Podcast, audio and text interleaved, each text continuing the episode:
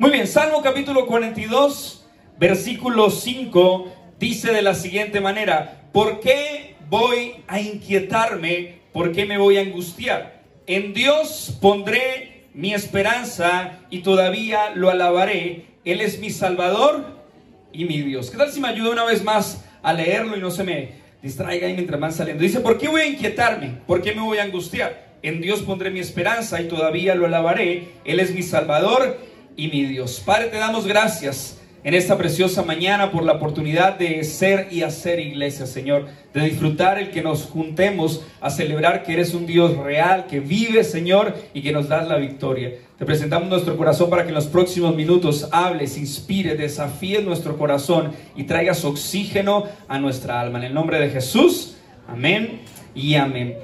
Hace poquito tiempo atrás estaba recordando una de las historias que ya les había compartido en el antiguo auditorio. Y una de ellas es una historia que habla acerca de la comunicación. Entonces la historia dice que había un hombre que era súper mega contra hiper archi extra ultra macro apasionado por los gatos, por los felinos, y había uno que era su hermano que odiaba a los gatos, o sea, no le gustaba, les daba fobia, les daba miedo. Los dos tenían ciertas diferencias por el amor hacia los felinos y porque el otro no los amaba. El que amaba a los felinos tenía que tener un viaje a los Estados Unidos y no tenía con quién dejar el gato. Y entonces le dijo al hermano, venga por favor, colabóreme.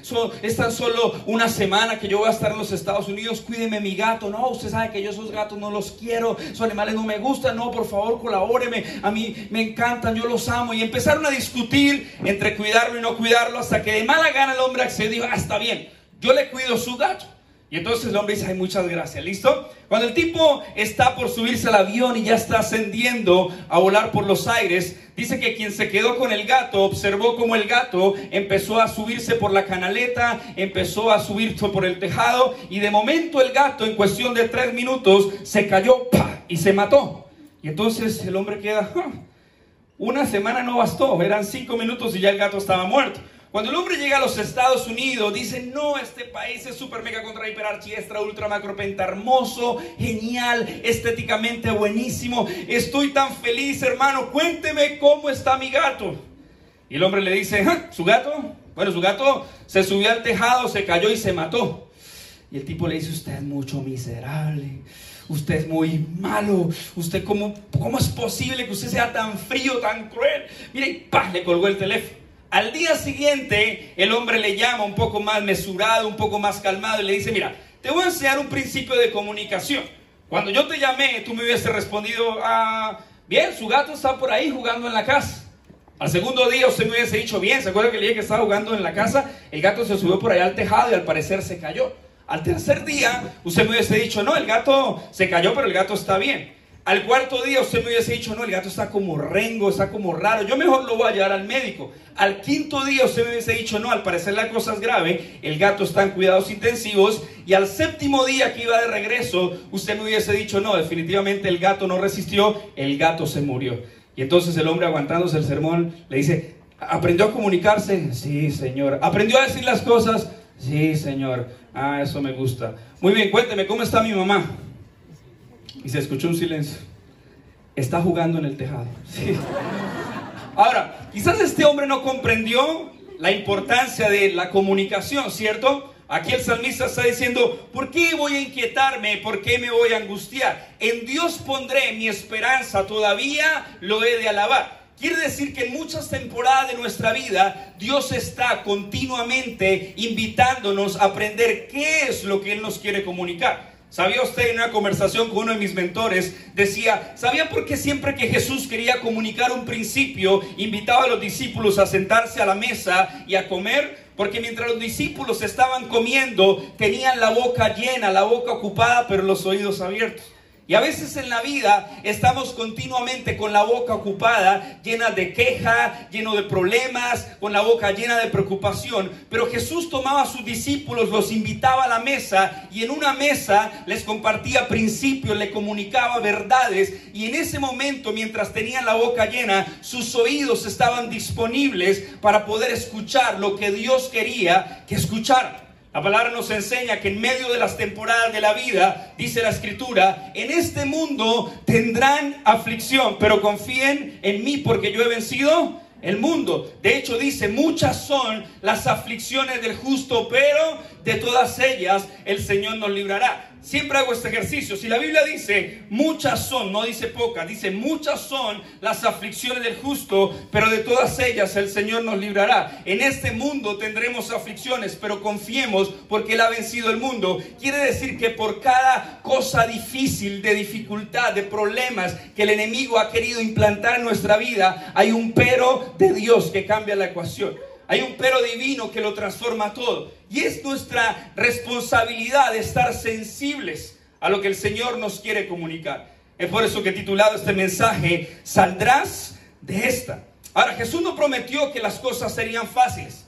Jesús lo único que prometió fue que estaría con nosotros todos los días, hasta el fin. Él no minimizó las circunstancias. Jesús no quiso pasar por alto la ofensa, el problema, la dificultad, pero sí prometió que estaría con nosotros todos los días hasta el fin. Proverbios capítulo 24, versículo 10 dice, si en el día de la aflicción te desanimas, muy limitada es su fortaleza.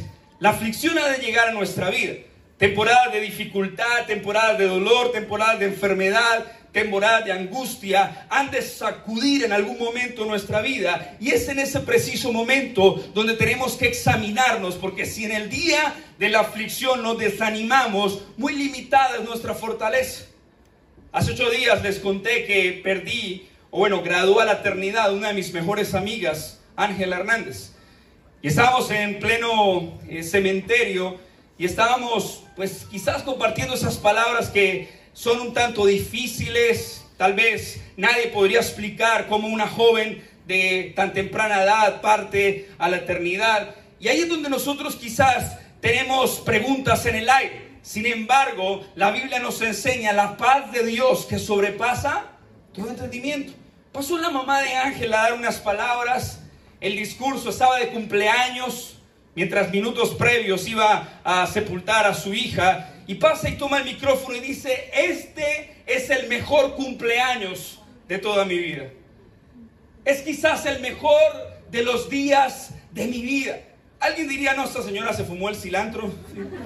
O sea, esta señora está chavetada. ¿Por qué está diciendo que es su mejor cumpleaños? Porque está entendiendo que la muerte no es el fin cuando su hija gradúa a la eternidad. Tal vez en momentos como estos es cuando entendemos por qué la escritura dice que solo Él provee y da una paz que sobrepasa todo entendimiento. Así que la situación que tú estás viviendo en tu vida al día de hoy no es perpetua, es temporal. Porque la palabra dice, esta leve tribulación momentánea produce en nosotros un cada vez mayor peso de excelencia y gloria. Es entender por qué cuando Job, por ejemplo, vivió lo que vivió, él en medio de, de las pruebas, de los ataques, de las batallas, él tuvo la osadía de decir, Jehová dio, Jehová quitó, sea el nombre del Señor bendito. Solo lo puedes hacer cuando sabes que en el día de la aflicción no te desanimas y no es limitada tu fortaleza. Es cuando entiendes que lo que estás viviendo hace parte de tu historia. Dice por ahí que a veces nos avergonzamos de las cicatrices de nuestro ayer cuando hay alguien que las exhibe y no se avergüenza de ellas. De hecho, por sus llagas fuimos nosotros curados. Entonces, en la mañana de hoy quisiera decirte que en medio de los episodios de angustia que estás viviendo, tal vez has vivido episodios de rechazo, tal vez has vivido episodios de ansiedad, tal vez has vivido episodios de depresión. ¿Sabía usted que la pandemia, luego de todo este post-COVID, generó tantas cosas en el ser humano que hizo recordar episodios donde quizás en la niñez hubo traumas, quizás episodios de ansiedad completamente acelerados, episodios de la depresión, la angustia, episodios donde nos autosaboteamos nuestra identidad de hijos de Dios. Y es cuando tenemos que recordar cada una de las promesas de Dios. Expulsion dijo, mira, las promesas de Dios son como una balsa flotante. Cuando te sientas sumergir, esa balsa flotante te va a hacer resistir en medio de la prueba. Vas a entender que aunque no vengamos de tiempos difíciles o fáciles, perdón, vamos a entender que Dios está en medio de eso.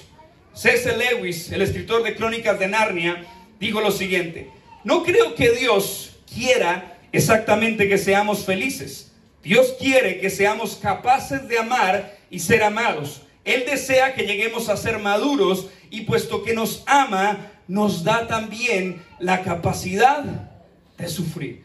Quizás no entiendes esto a menos que has pasado por procesos que sin duda no tienen una explicación. Pero decía César Lewis, Dios no quiere que seas feliz. Dios quiere que aprendas a amar, a ser amado, y puesto que queremos madurar, nos da esa capacidad de sufrir. Dice, somos como bloques de piedra que el escultor va moldeando hasta lograr que su forma sea totalmente humana. Los golpes de su cincel que tanto nos hieren o nos duelen, también nos van haciendo perfectos. El dolor es el megáfono que Dios utiliza para despertar un mundo sordo. Quiere decir que hoy, cuando estamos a 8 de mayo, en esta recta de año que llevamos, muchos de nosotros podemos darle gloria a Dios porque en medio de todo hemos visto milagros, ¿Hay alguien que ha visto milagros en su vida? En medio de todo hemos visto a Dios dar respuestas a nuestra vida, pero en algún momento nos sentimos aprisionados por el fantasma de las oraciones no contestadas. Hiciste una oración y no tuvo respuesta. Clamaste a Dios por algo, pero no viste el milagro. Jeremías 33, 3 dice, clama a mí y yo te responderé y te enseñaré cosas grandes y ocultas que tú no conoces. Pero ¿qué cuando aparece el fantasma de las oraciones no contestadas. Que cuando tú oras por algo y definitivamente ese algo no llega. Yo compartí una anécdota en la bodega que fue muy real. A veces uno escuchaba pastores así, vieja escuela, que decía, y Dios va a establecer un pacto profético en tu vida. Aleluya, usa la manga larga, rambo, pela la papaya, así. Y luego decía, y yo un día estaba arrodillado con rostro en tierra clamando al Dios del cielo, varón y varona de Dios. Y ese día tenía que pagar los recibos, tenía que pagar el arriendo y tocaron la puerta de mi casa. Y cuando yo salí a abrir la puerta, un destello de luz, aleluya, me dejó ciego por dos segundos. Pero cuando abrí mis ojos había un maletín lleno de millones de pesos y entendí, el ángel de Jehová me había visitado. Dile a la persona que tiene a su lado, Cristo vive, aleluya. Y yo escuchaba sus testimonios y decía, uy, tremendo. Y un día orando por esa necesidad, Señor, ayúdame, timbraron en mi casa y yo... ¡ah! Y yo me puse las gafas por si el destello me dejaba haciendo, sí. Y cuando fui a abrir la puerta, encontré a mi suegra con maletas, yo... Si esa es la bendición de Dios, ¿cómo será la del diablo? No, mentira, mentira. Lo, lo de mi suegra fue verdad, en serio. Pero a veces nos comparamos como algunos dijeron que sería que las bendiciones van a llegar. Algunos nos comparamos, ah, es que es el proceder de Dios de esta manera. No, la Biblia sabe que nos enseña que Dios es capaz de hacer mucho más allá de lo que podemos pedir e incluso imaginar. Cuando tienes una expectativa pequeña, pues Dios va a superar tus expectativas. Entonces ten una expectativa grande. Porque Dios es experto en superar nuestras expectativas. Él hace mucho más de lo que podemos pedir e incluso imaginar. Y entonces saldrá de esta significa que la temporada que hoy estás viviendo no es para muerte, es para vida. Porque Jesús nos enseñó, mira, eso que está sucediendo con aquel cieguito es que muchos decían, bueno, él está en esa condición por culpa de sus padres que pecaron o por un pecado personal. Y Jesús le cambia la perspectiva y le dice, no, no, no, no, no, ni porque sus padres pecaron, ni por el pecado de él, sino para que la gloria de Dios se manifieste a través de su vida. Salmo 118, 17 nos dice, no moriremos, sino que viviremos y contaremos lo que Dios ha hecho en nuestra vida. Cuando tú estás pasando un momento que sin duda te hace lanzar al suelo, eso que estás viviendo hoy es un momento, no es un monumento. No hagas de la crisis un ídolo. Aprende a reconocer que hay un Dios que todo lo puede. La palabra dice, todo lo podemos en Cristo, que nos fortalece.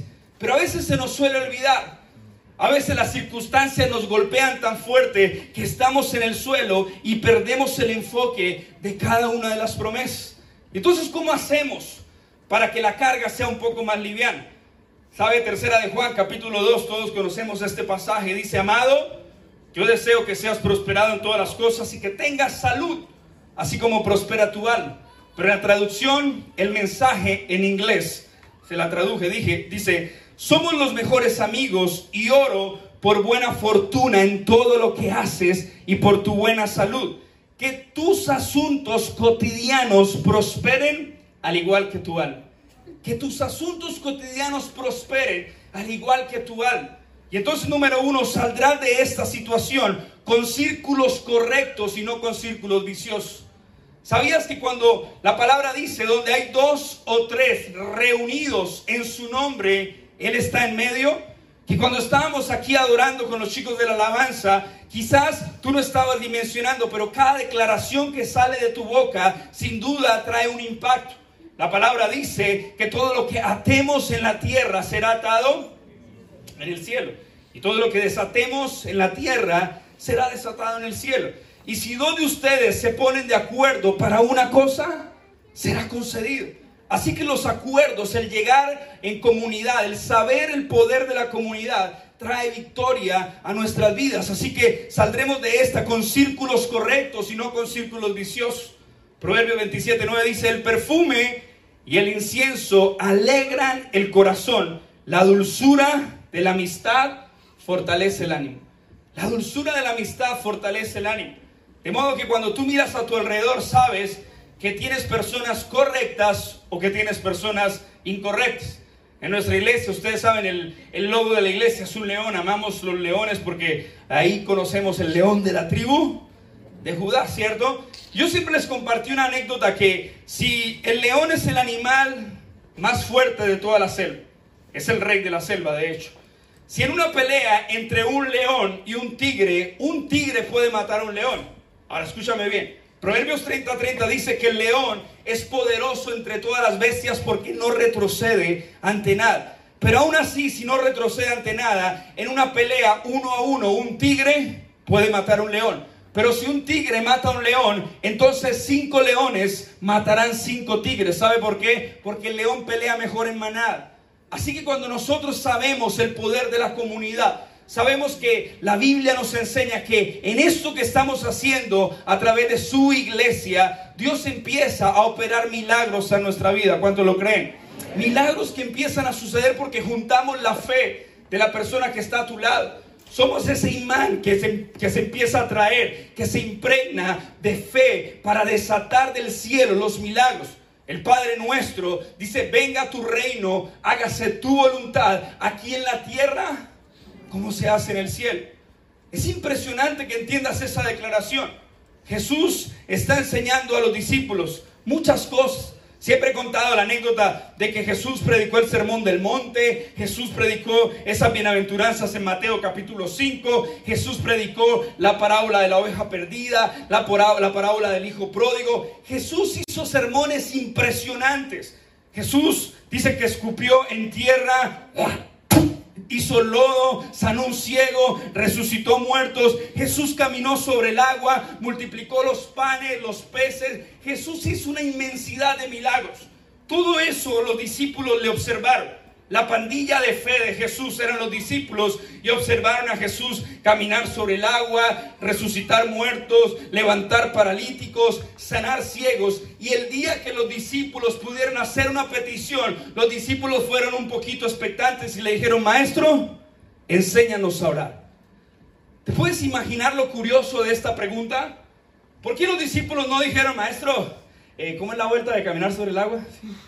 Que quiero un TikTok así, caminando sobre el agua, y hacerme famoso en las redes sociales. Yo me imagino al esguarapero de los discípulos diciendo, maestro, ¿cómo es la vuelta de cambiar el agua en vino? El gordito del grupo diciendo, maestro, eh, para una tarea, ¿cómo es que se multiplican los panes y los peces? ¿Sí?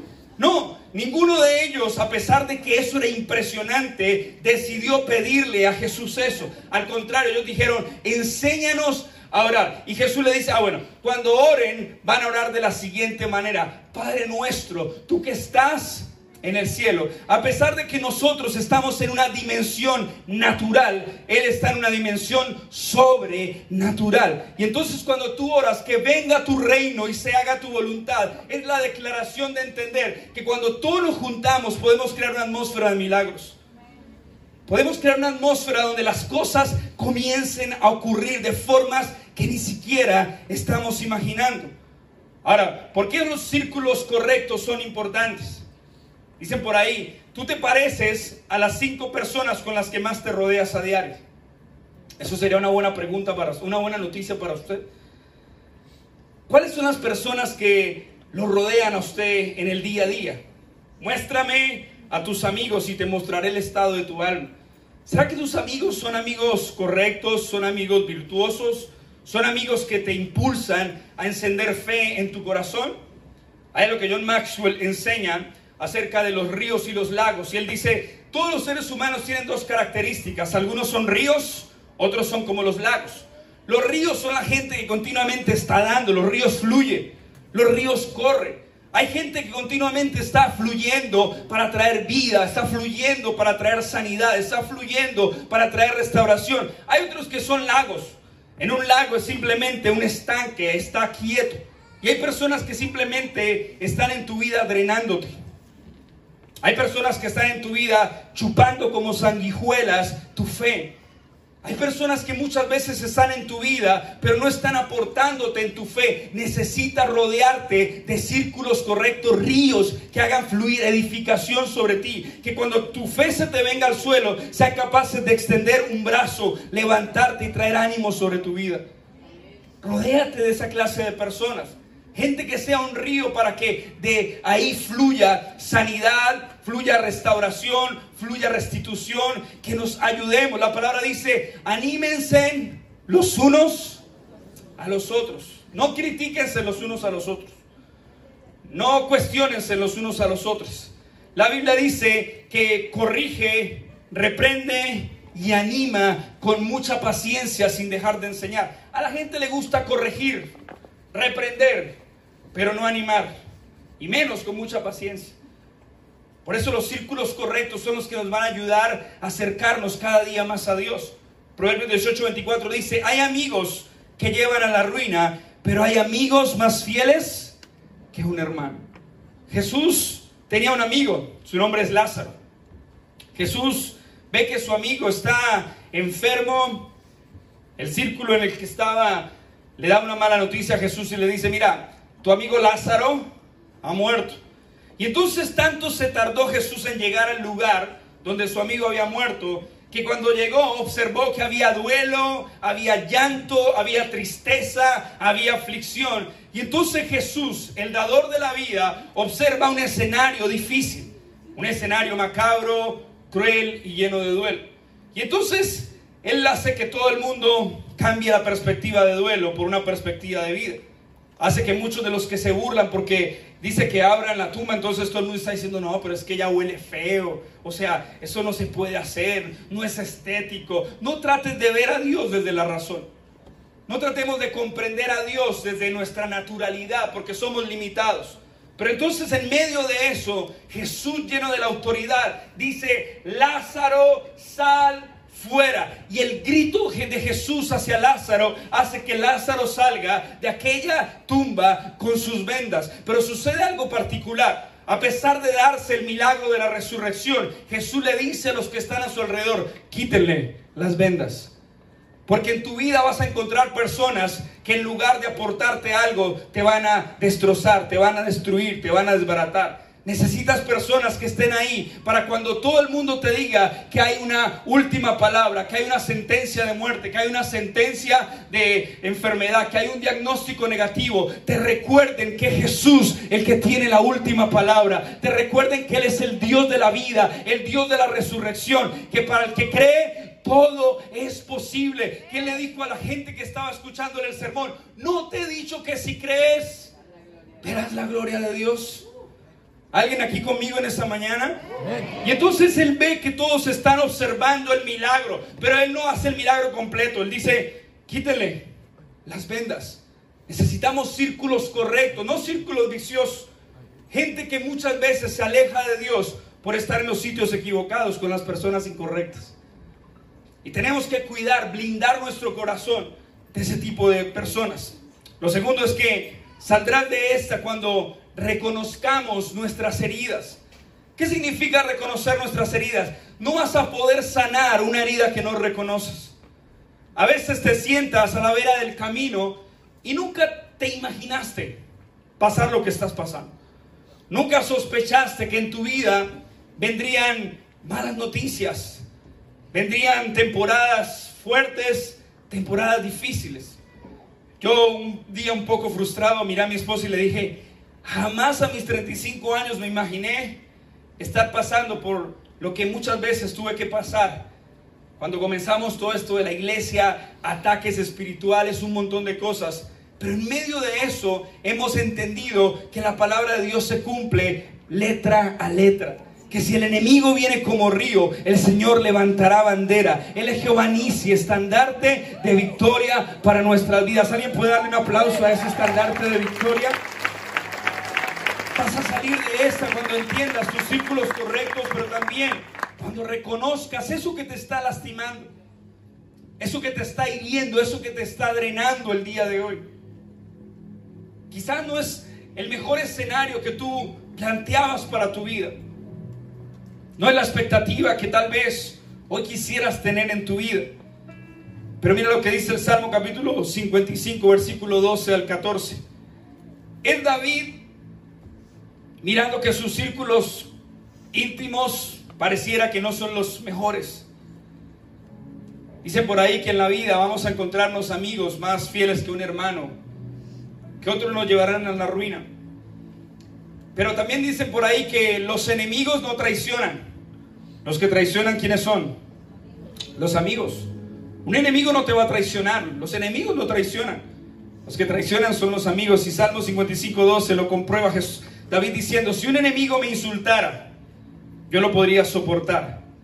Si un adversario me humillara, de él me podría yo esconder. Pero lo has hecho tú, un hombre como yo, mi compañero, mi mejor amigo, a quien me unía una bella amistad y quien convivía en la casa de Dios. Tienes que cuidarte de aquellos que dicen amar a Dios, pero sus actos están llenos de incoherencia. Porque pueden estar susurrando a tu vida cosas incorrectas.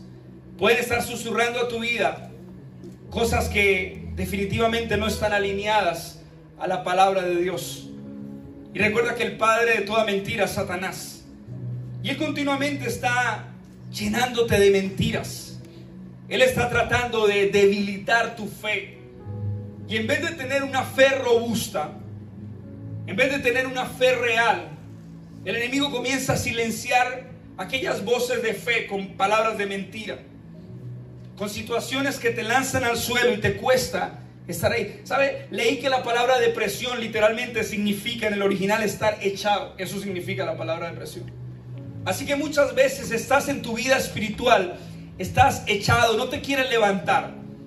Te cuesta tener fe, te cuesta creer en las promesas de Dios. Por eso Jesús decía, no te he dicho que si crees, verás la gloria de Dios. Porque a veces el enemigo lo que quiere es que tú no puedas creer que Dios lo puede hacer. Y si Él lo puede hacer es porque Él es omnipresente. Él está presente en todo momento en tu vida. Está presente en tu casa. Está presente en la empresa donde laboras está presente en ese momento de dificultad mientras estás en el médico, está presente en ese momento donde sientes que quebraste, que te viniste al suelo financieramente hablando. Él es omnipresente. Él es omnisciente, todo lo sabe. Llegarán momentos en tu vida donde sientas que nadie comprende tu dolor. Erwin McManus, que es un orador americano, Decía, tú nunca vas a ver un perrito yendo al psicólogo de perritos para decirles que no me hallo como un perrito. De pronto al ayo me toca llevarlo allá. Tú no vas a ver una vaca yendo al psicólogo de las vacas diciéndoles es que yo no me hallo como vaca, ¿cierto?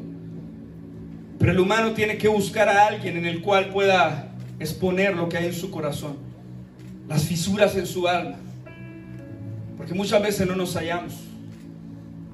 Y entonces esperamos que alguien nos esté escuchando nuestras tragedias, crisis, nuestras esquinas sin barrer, nuestros momentos de dolor. Y la Biblia dice que Jesús es el varón de dolores, experto en quebrantamiento. Que Jesús es el conocedor del dolor más profundo. Tal vez tu cónyuge no entiende tu dolor. Tal vez tu líder no entiende tu dolor. Tal vez tu familia ni dimensiona el dolor que estás viviendo. Pero Jesús sí. Él es omnisciente, Él es el conocedor del dolor más profundo. Él es varón de dolores, experto en quebrantamiento. Y hoy puedo decirte que saldrás de esta cuando reconozcas la herida, cuando reconozcas esa ausencia que quizás hoy tienes respecto a la fe y que sientes que te cuesta levantar y estás echado espiritualmente hablando, te cuesta volver a creer, te cuesta volver a soñar, te cuesta volver a levantarte porque sientes que va a ser en vano, sientes que es absurdo. Es solo pensar que lo vas a lograr, pero no vas a sanar una herida que no logres reconocer. Y hoy necesitamos personas a nuestro lado que nos animen. Personas a nuestro lado que nos impulsen. Que nos recuerden que se puede. Que hay demasiada gente allá afuera que literalmente está llena de toxicidad, llena de veneno, llena de resentimientos. Se publica una mala noticia y literalmente la gente entra por curiosidad a los comentarios. Ha pasado, ¿no? Y entra a ver ese veneno que destilan en los comentarios. Ya hay suficientes detractores, ya hay suficientes destructores, pero necesitamos convertirnos en edificadores, en personas que ayuden a restaurar. No importa si creas que no es fácil. Pregúntale a Jesús. Jesús enseñaba a grandes multitudes, formó a 70 enseñó a doce y tuvo tres íntimos. Y de esos que él empezó a formar y a dedicarle su vida, uno de ellos le traicionó, el famoso Judas. Y lo curioso de la historia es que cuando Judas lo traiciona por unos cuantos denarios, dice que quienes vienen contra Jesús llegan con palos, con espadas, llegan armados, así todo pólvora, chinche menor, sí, así todo. Y dice que cuando aparece Jesús en la cena, Jesús los mira y le dice, ¿y a quién buscan? A Jesús. Y él dice, yo soy. Y cuando Jesús dice, yo soy, dice que todos se vienen hacia el suelo. Porque los yo soy de Dios tienen el poder de transformar tu historia. Porque los yo soy de Dios tienen el poder de decirte, yo soy tu sanador, yo soy tu restaurador, yo soy la respuesta que necesitas, yo soy el verbo, yo soy la vida, yo soy el milagro que tanto estás clamando. Y el yo soy hizo que todos retrocedieran y se cayeran. Cuando se reincorporaron, se pusieron en pie. Judas se acerca y le da un beso en la mejilla a Jesús. Por eso la Biblia dice en Proverbios que más confiable es el amigo que hiere que el enemigo que besa. ¿Y sabe por qué me sorprende que ellos llegaron con palos y espadas? Porque los judas siempre venden a las personas con una imagen incorrecta. Aquellas personas que te traicionaron en la vida te vendieron con la imagen incorrecta. Y si tú no reconoces que eso te dolió, si tú no te reconoces que eso te hirió y te lastimó y te ha costado levantarte, no vas a sanar una herida que no puedas reconocer. Y es tiempo de soltar aquello que te está impidiendo avanzar. Estás atorado en una crisis, pero vas a salir de esta. Porque Él está ahí con nosotros. Él exhibió sus heridas para que por ellas pudiésemos ser sanados. Mas el herido fue por nuestras rebeliones. Él fue herido por tu rebelión, por mi rebeldía. Él fue herido, Él fue lastimado. Dice, más el herido fue por nuestras rebeliones, molido por nuestros pecados. El castigo para que tú y toda tu familia tenga paz fue sobre Él. Jesús fue castigado cruel, vilmente en aquel madero.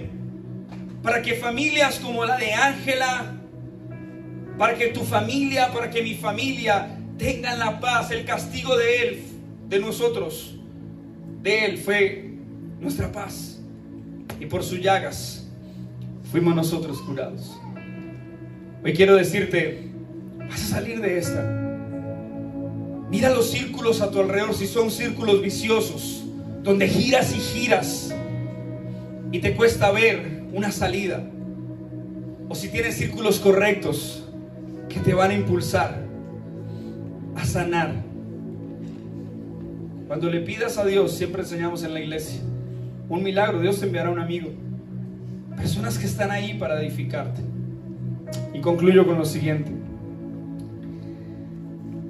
Dice que un hombre rico en su reinado le dijo a todos los sabios más sabios que se juntaran y elaboraran una frase llena de sabiduría. Y dice que todos los hombres se juntaron y empezaron a escribir, echar ideas. Y mientras ellos estaban concentrados, este importante rey le dice, mira, de esas frases que cada uno de ustedes saquen y que consideren que es la frase más sabia, van a sacar una, van a depurar una. Y esa frase la van a introducir en mi anillo real. Para que cuando yo pase por un momento difícil, pueda sacar esa frase, leerla y entender que es la frase más sabia. Imagínense que citaron a muchos de ustedes a escribir esa frase. Algunos pusieron, ayúdate que yo te ayudaré. Otros pusieron, Salmo 23, todo lo puedo en Cristo que me fortalece. Es un chiste interno, es un chiste interno. Cada uno empezó a poner sus frases. Ni una hoja del árbol se cae, es la voluntad de Dios. Más vale pájaro, hermano, que... Bueno. Y entre todos construyeron esas frases y depuraron y sacaron una frase que consideraron la frase más sabia de los sabios. La introdujeron en el anillo real y se la entregaron al rey, el cual no la leyó, solo se puso su anillo. Dice que ese rey fue destronado. Dice que mataron a su esposa, mataron a sus hijos, le quitaron el trono y todas sus posesiones. Y el hombre huyó por su vida. Y cuando el hombre huyó por su vida en el desierto, está en el desierto que representa algo árido, algo difícil, lleno de angustia. Y él está a punto de llorar, quiere quitarse la vida porque no es fácil lo que está viviendo. Pero cuando está a punto de quitarse la vida, recuerda que en su anillo real hay una frase, que es la frase más sabia de todos los sabios. Entonces este rey saca su anillo real, saca la frase y él lee esa frase en su anillo real y cuando la lee hace un ceño fruncido y le parece ridícula la frase que escribieron los sabios más sabios. Y la frase decía, esto también pasará. Y el hombre le, le provocó a rogar la frase, dijo, todo este tiempo que se reunieron, les el Big Johnny, la gaseosa, le di la clave al wifi. Y estos solamente sacaron esa frase, no se les quemó las pestañas, ¿no? Esto también pasará. Y el hombre volvió a leer, esto también pasará. Esto también pasará. Pero algo empezó a suceder en su interior, porque él empezó en su raciocinio y en su espíritu a interpretar, esto también pasará. Esa situación difícil también pasará. Y sabe, dice que él empezó a cobrar ánimo y dijo, voy a ir y se decidió ir a recuperar su trono. Se llenó de valentía, ganó unos cuantos adeptos y a punta de esto también pasará, volvió a redimir todo lo que había en su trono. Pero se encontró con un amigo que le dice algo muy cierto. Rey, esa frase no es solo para los momentos difíciles, también recuerda que es para los momentos donde estás en la cúspide. Cuando creas que todo está bien, puedas decir esto también pasará. Y cuando sientas que todo está mal, puedas decir esto también pasará. Esta leve tribulación momentánea produce en nosotros un cada vez mayor peso de excelencia y gloria. Lo que estás viviendo hoy también pasará. Ese momento de duelo, ese diagnóstico, eso que tiene quejumbroso tu corazón hoy también pasará. Y concluyo leyéndote una canción que un rapero llamado Redimidos, compuso basada en un libro de mis escritores favoritos, Max Lucado. Max Lucado es un pastor americano y él escribió un libro que se llama Saldrás de Es. Y la letra dice en, la parte del coro, herido y sin fuerzas para levantarte por esos golpes que te llegaron sin avisarte. Todo se derrumba, quieres escaparte, pero no sabes a dónde correr para salvarte.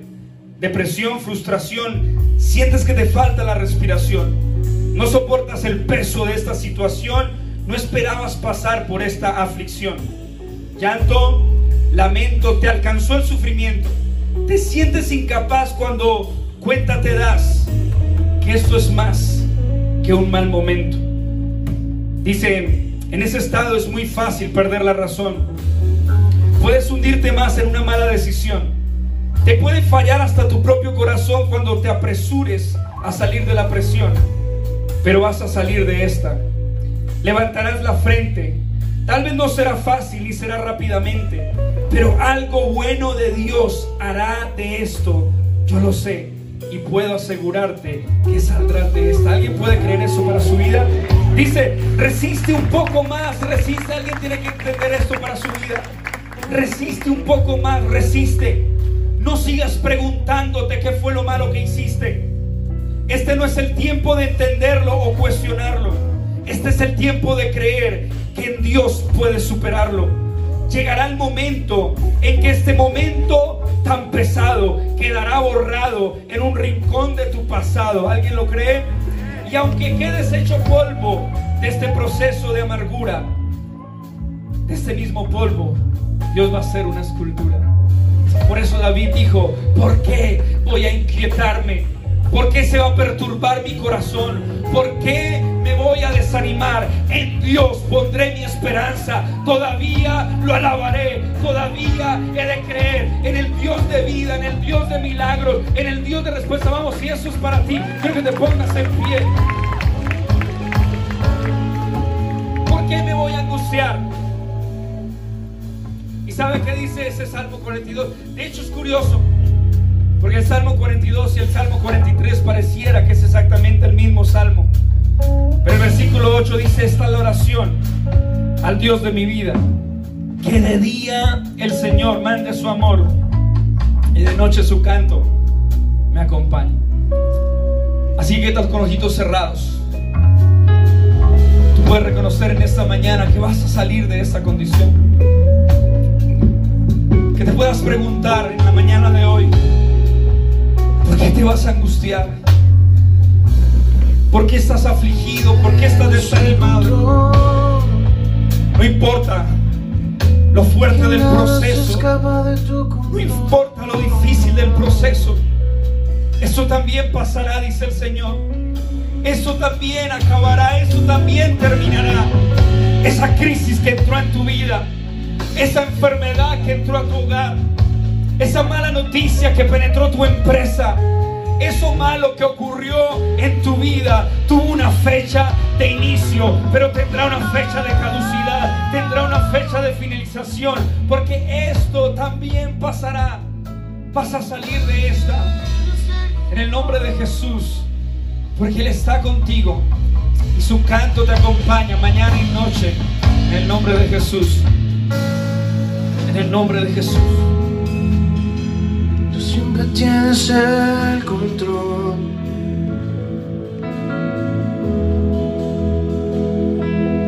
Y vas a declarar esto con nosotros. Que pase el tiempo, sé tu promesa.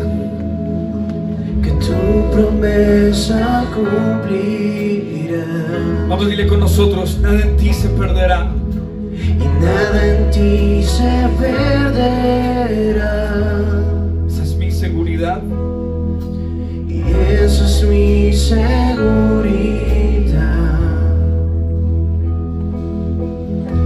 Tus cuerdas de amor cayeron sobre mí. Son sus cuerdas de amor que ahí donde estás te atraen, te atraen con amor, con compasión, con ternura. Cayeron sobre mí cayeron sobre mí.